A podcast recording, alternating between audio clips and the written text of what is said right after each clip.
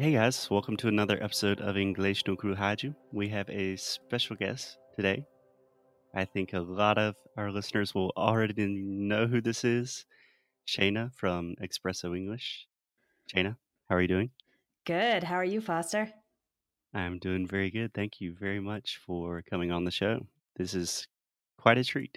My pleasure. Uh, I got started with English teaching in Brazil, so I'm always happy to talk to a Brazilian audience. Yeah, so I think that's a great place to start. That you got started with all of this. I know a lot of my students either have already taken your courses or are familiar with your work, but I don't think a lot of them know that you kind of have this extensive background and relationship with Brazil. So, could you talk a little bit about how that got started in the first place? Yeah, absolutely. Um, so, my link to Brazil is because I've been doing capoeira for a very long time. Uh, I started in college and I was just hooked on it. And I really wanted to go to Brazil to train capoeira and learn Portuguese and learn more about the culture. Um, and so I studied abroad in Brazil. That was kind of my first taste, and mm-hmm. I loved it. And I thought, I have to get back to Brazil. So I spent quite a few years kind of going back and forth. I would be in the States and work just enough to save up enough money to go to Brazil for six months and then train as much capoeira as I could and then back to the States, um, back and forth. And I kind of told myself at one point, okay, this is kind of crazy. I'll just do one more big trip to Brazil and then I'm going to come back to the states and live a normal life and settle down and you know start dating and of course that was when I met my future husband in Brazil, in Capoeira. So we started dating and I ended up settling down, but it was in Brazil, in Salvador, Bahia, instead of in the US. Wow, that's an amazing story. I feel like it's not such an atypical story, but it's super interesting that you got started with Capoeira. So, just a short story on my end. I tried Brazilian Jiu Jitsu first and I was not very good at it. So I thought, hmm, capoeira might be a little bit easier. It should be a fun physical activity. Mm-hmm.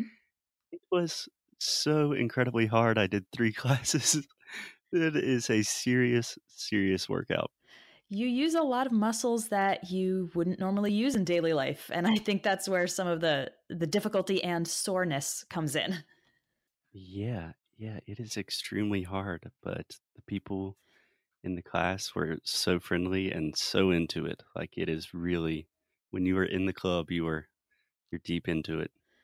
Totally. And uh, I've traveled around a, a little bit um, in Europe and Middle East, and everywhere we kind of go, we hook up with the local capoeira group, and um, we always get a big welcome. Sometimes we stay at people's houses, uh, and there's just this automatic connection because of the art. So it's really nice to be a part of that community.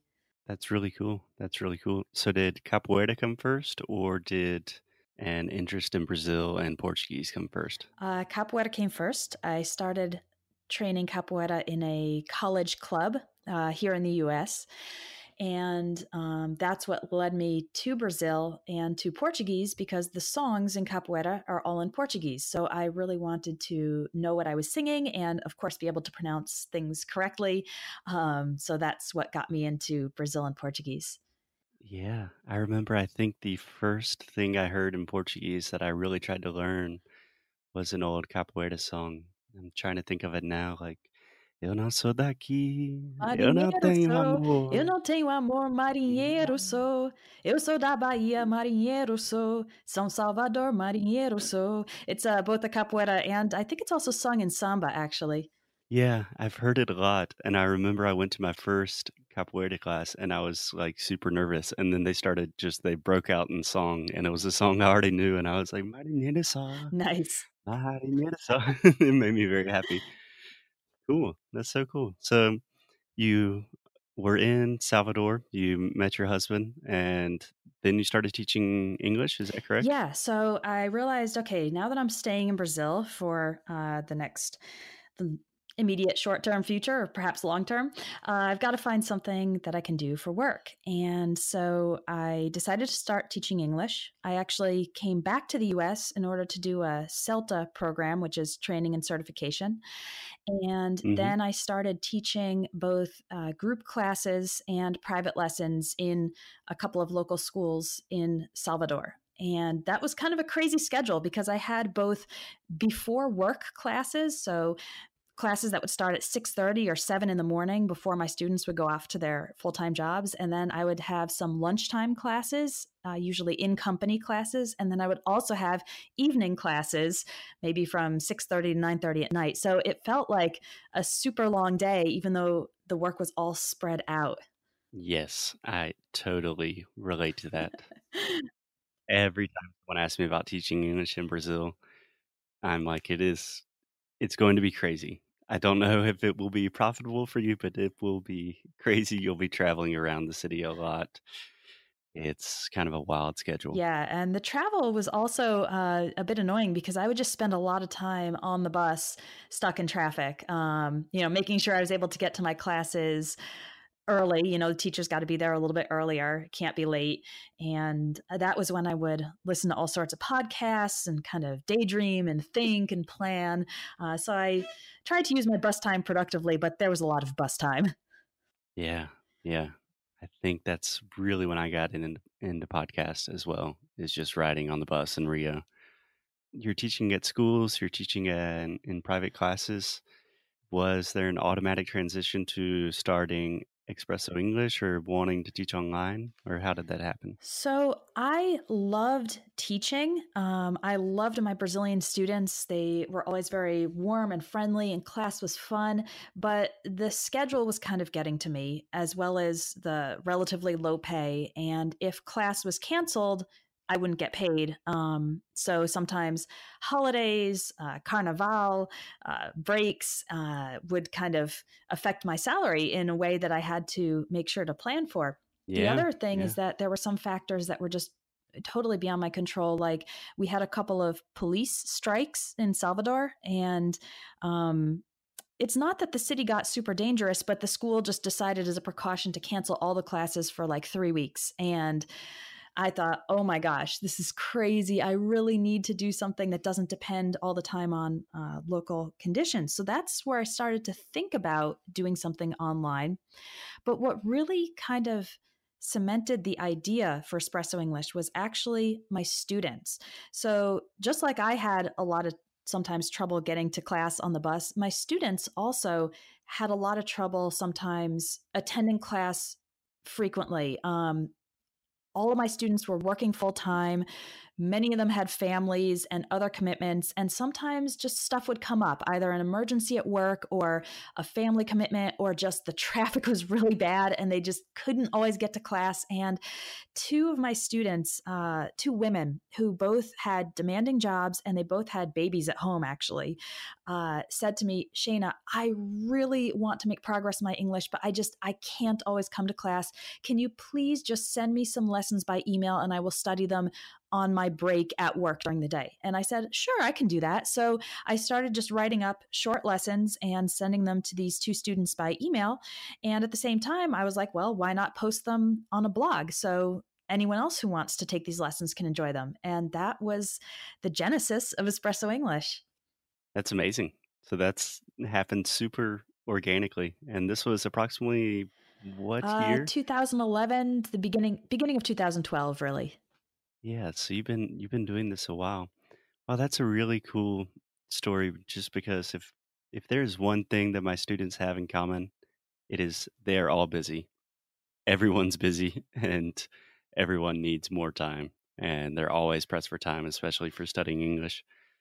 I totally relate to I that. would often tell my students that try to study frequently, even if it's for just a 10 minute period or a 15 minute period. If you can fit that in every day, as opposed to trying to find time in your week to sit down for two hours, uh, it's a lot easier to try for 10 minutes every day as opposed to trying to get a giant chunk of time to study. I don't have a huge two hour chunk of time to study nowadays. So um, that's why I always try to make my lessons short and sweet and encourage people to uh, just try to do something every day, even if it's just for a couple of minutes. That that would actually help them progress and maintain their level of English better than trying and often failing to come to class once a week or to find time to uh, sit down for a couple hours. Exactly. I think it really helps maintain consistency. I always recommend to my students, like, what is the smallest amount of time that you can guarantee me that you can study per day? And it can be an embarrassingly low number. And normally my students will be like, ah, one hour a day. I'm like, no, just seriously, every single day. And even if it's seven minutes or 15 minutes, I think that consistency is much better than studying, you know, once every two weeks for two hours. There are some uh, fitness videos here in the US. You're, I don't know if your listeners are familiar with them, but like seven minute abs, like in seven minutes of exercise a day, you can get great abdominal muscles. So it's like that in English, just like seven minutes or maybe 10 minutes a day, and you can get really strong in English. Yeah, I think there are so many so many connections and analogies to be made between physical activity or any sport or something like that and learning English or any new language. I actually often use that metaphor when talking about uh, pronunciation because there's a very physical aspect to pronunciation. You've spent your whole life with your mouth and your tongue and your lips pronouncing things in Portuguese or in whatever the person's native language is. It takes time to retrain your muscles, right, to pronounce things in English. So, a lot of times when students get frustrated um, at their pronunciation difficulties or that they have a strong accent or whatever, I say, hey, uh, give yourself a break. Remember, you've got 20, 30, 40, 50 years of your mouth pronouncing things one way, and now you're trying to change those habits and pronounce it a different way in English. Um, it, it, takes time to uh, change those habits. Yeah. And it's truly building a muscle, like building muscle capacity and muscle memory. Something, just an easy example that I always tell my students, mm-hmm. like with the TH sound that doesn't exist in Brazilian Portuguese and a lot of Brazilians struggle with. I mean, imagine the amount of times that we have said the TH as native English speakers. Probably in the millions or billions. It is so second nature. But if you've never said that before, it's really difficult and weird to put your tongue out of your mouth and physically yes it is um, and i often would have my students do it in a really exaggerated way in front of a mirror um, and i'd say once you get it you know the exaggerated way then eventually you can do it in a more subtle way that we do you know we don't stick our tongue all the way out to do the th but i tell them to try it that way first just so they can get used to the position um, and then over time it becomes more and more natural just out of curiosity, did you have a particular sound or words that were really difficult or maybe are still really difficult for you to yes, pronounce so, in Portuguese? Uh, one that I think almost every um, maybe I'll say every English speaker always struggles with is the nasalized vowels in Portuguese. So like the difference between mau and mo right? Um so and i remember like trying to reproduce this and my brazilian friends were saying no that's not it. No that's not it. And i was like what do i have to do? They're like no it's just like this mo. And i was like i'm trying that's what i'm saying. They were like nope you're not. And uh they, they told me they were like just keep trying keep listening to Portuguese, right? Because you have to hear it a lot of times also in order to be able to reproduce it. And eventually you'll get closer. And um, that was the case. Uh, nowadays, I would say my Portuguese is, is pretty good. I've never had a problem uh, communicating. And of course, uh, with my husband, all our household communication is in Portuguese, but there are still some words that kind of trip me up if I am speaking fast and I just uh, stumble and fall, like uh, cabeleireiro or um, liquidificador. Uh, I just I've taken to now that my husband speaks some English, I've just taken to saying blender because it's so much easier. Yes, those are two words that I avoid like the plague. And Alexia is definitely saying like blender, and that is just our spoken language now. I have one of my best friends from high school. He got married recently to a girl from Rio, a carioca, and his new father-in-law is named João, and he speaks a little bit of Portuguese, but not very well.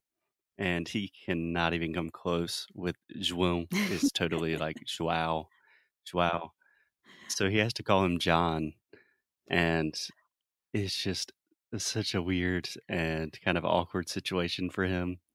And it just shows a small pronunciation thing can really make a big Totally. difference If you don't have the uh, confidence, then it just blocks you further from even attempting it if you know that it's going to be wrong most of the time. Um, I had even a couple of my students just on the other side, a couple of my Brazilian students who had really quite advanced English, really strong grammar, great uh, range of vocabulary, but who uh, one of them tr- was traveling in the US and uh, he was at a convenience store and the convenience store employee asked him how he was going to pay and he wanted to say credit card but he kind of said it like the brazilian way. He was like credit card.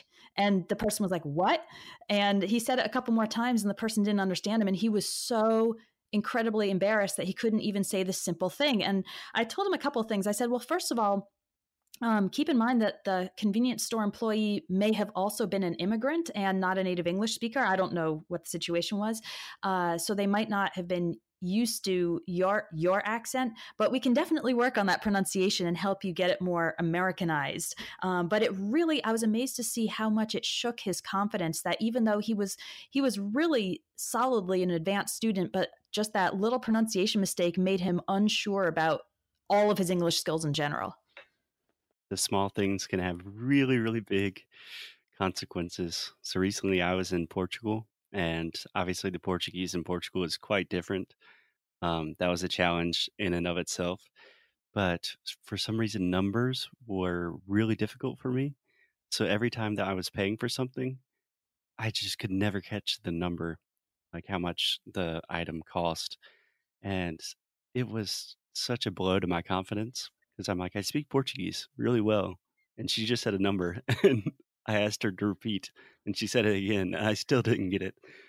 And yeah, the small things Definitely. And I, I think that most English learners actually have too low of an opinion of their English. I'm constantly meeting students who are saying things like, uh, my English is so bad. Sorry for my bad English. Sorry, I'm sure I'm making lots of mistakes. And most of the time, and I bet this is your experience as a teacher as well, uh, most of the time, their opinion is not entirely accurate. Most of the time, their English is a lot better than they give themselves credit for. But because they're comparing themselves to perfection or to native speakers, they think their English is is terrible, horrible, full of mistakes. But it's actually pretty good. Yes, there's room for improvement, but um, I don't think students should.